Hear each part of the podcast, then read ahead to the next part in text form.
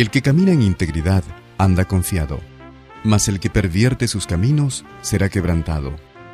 Ven y camina con nosotros en El Camino de la Vida.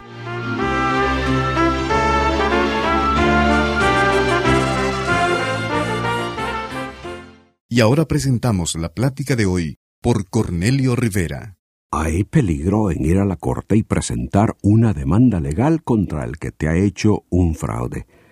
Existe también un riesgo en ir a defenderte cuando te han acusado a ti de haber hecho algo erróneo. El problema está en que no se haga justicia. Aunque el propósito de un juicio es evaluar la evidencia y dar un fallo, hay tantas cosas que pueden suceder en el transcurso de un proceso legal que la posibilidad de que se cometa una injusticia es algo muy real. Alguien puede ofrecer falsa evidencia que es aceptada por las autoridades y presentada al juez. El abogado acusador puede ser poseedor de amplia labia y de facilidad de retórica para persuadir a los que han de dar el fallo, el encargado de la defensa, por otra parte, puede que sea inepto en su presentación. Aún es posible que intereses personales o sobornos estén de por medio y que hagan sentir su influencia en el dictamen final. Pero el inocente o el que ha sufrido agravio espera un juicio justo, un fallo en el que la evidencia sea debidamente presentada y e imparcialmente examinada antes de hacer una determinación final. Desafortunadamente, hay fallas no solo en el juicio formal que se lleva a cabo en una corte, sino en las diversas situaciones que se suscitan en nuestro diario vivir. Situaciones y acciones que jamás se presentarán en una corte, pero que demuestran las injusticias de los que muchos son víctimas en esta vida. Un hombre fue secuestrado en un país de Latinoamérica. Sus atacantes le torturaron, le cortaron su nariz, sus orejas, sus labios y su cuero cabelludo con sus pies quemados al ser forzado a caminar sobre el fuego, y habiéndosele sacado los ojos, fue colgado. Muchos otros casos de gente apaleada, mujeres violadas y de enteras poblaciones desalojadas de sus tierras y de sus casas se han suscitado en esa misma región, pero los responsables no han sido juzgados y mucho menos castigados. ¿Dónde está la justicia? nos preguntamos. En Pakistán, un joven de 18 años es maliciosa y falsamente implicado en la explosión de una bomba en un hotel y expuesto en la cárcel. En Kuwait, el dueño de un negocio de construcción, casado y con dos niños, es declarado apóstata por una corte islámica. Como resultado, se le divorcia a la fuerza, se le quita el derecho a ver a sus hijos, se le despoja de su derecho de herencia y la corte lo sentencia a muerte. Su crimen, haber públicamente declarado su conversión a Cristo. Quizás las circunstancias injustas que tú has experimentado no sean tan extremas como estas, pero seguramente en más de alguna ocasión te habrás preguntado ¿dónde está la justicia? El único momento cuando sin lugar a duda habrá verdadera justicia será cuando sea Dios quien ejecute el juicio. Toda injusticia que ahora vemos será corregida el inocente será vindicado y el culpable sentenciado. Esta seguridad nos la presenta la Biblia en la segunda carta que Pablo envió a los cristianos en Tesalónica. Ellos eran víctimas de injusta persecución y el apóstol Pablo les escribe dándoles la esperanza del justo juicio que Dios realizará en el futuro. Les dijo así, Nos gloriamos de vosotros por vuestra paciencia y fe en todas vuestras persecuciones y tribulaciones que soportáis. Esto es demostración del justo juicio de Dios, para que seáis tenidos por dignos del reino de Dios, por el cual asimismo padecéis, porque es justo delante de Dios pagar con tribulación a los que os atribulan, y a vosotros que sois atribulados, daros reposo los cristianos en Tesalónica sufrían persecución de quienes se oponían a la vida que conducían como discípulos de Jesús. Aunque esto era duro y difícil de soportar, ellos necesitaban saber que al final en algo bueno resultaría. Pablo les explica que esa persecución y tribulación estaba dentro del plan de Dios para conducir un justo juicio. Todo lo que sufrían y soportaban pacientemente y con fe serviría de evidencia favorable para cuando Dios preparase su evaluación y fallo acerca de ellos.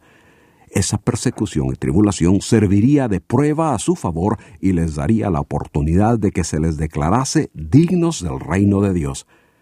Pero supongamos que ellos hubiesen refunfuñado por la injusticia con que estaban siendo tratados.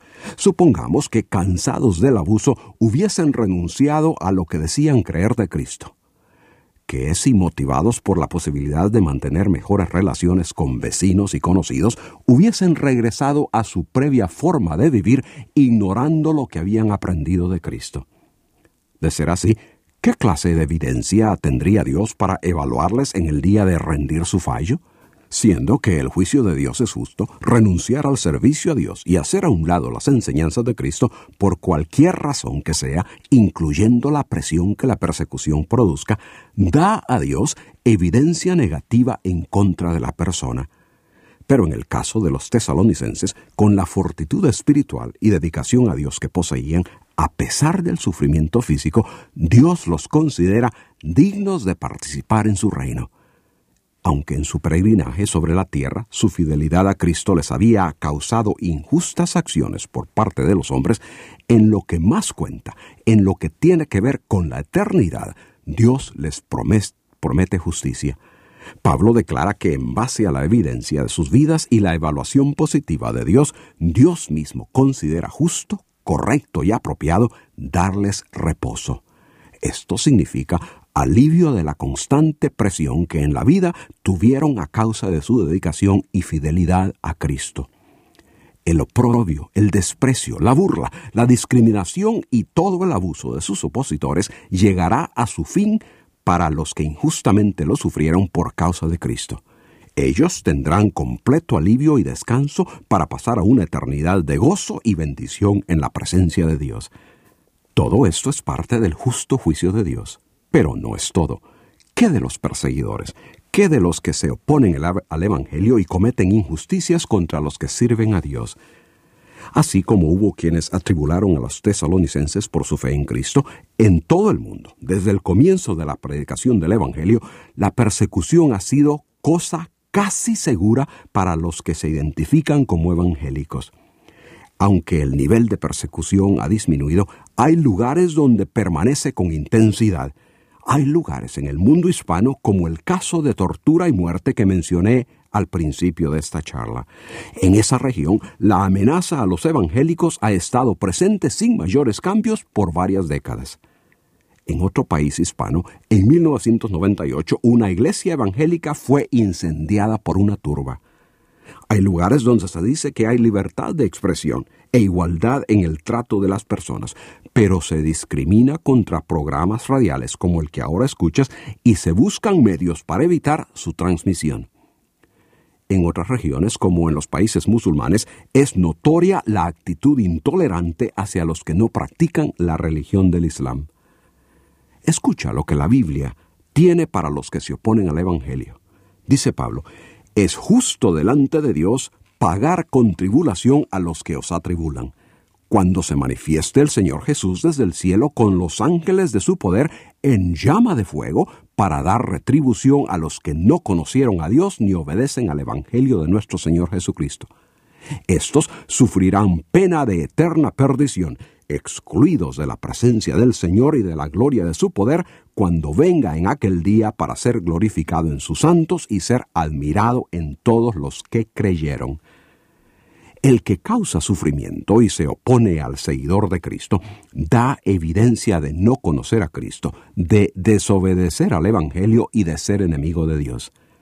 Quizás tú eres así, y tal vez vivas bien y sin ninguna preocupación, es posible que en esta vida no haya ninguna acción divina en contra tuya, pero cuando Cristo regrese, Él dará retribución a todo el que no le haya conocido.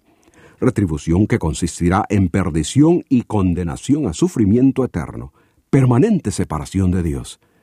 Esa justicia será definitiva, imposible de evadir y severa en su intensidad.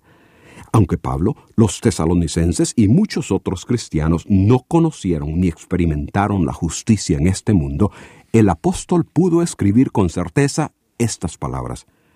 Por lo demás, me está guardada la corona de justicia, la cual me dará el Señor juez justo en aquel día, y no solo a mí, sino también a todos los que aman su venida. Esa seguridad puede ser también tuya si te arrepientes de tus pecados y aceptas a Cristo como tu Salvador y Señor. Recíbelo por fe. Podrás esperar así con gozo el momento de su regreso cuando Él hará verdadera justicia. Lo que hoy has escuchado es el mensaje de Dios para ayudarte a vivir con seguridad y esperanza. Ahora necesitas responder a lo que Dios te indica. Queremos ayudarte enviándote literatura que te encamine hacia Dios. Si tienes dudas o interrogantes sobre algún tema, escríbenos a preguntas arroba elcaminodelavida.org.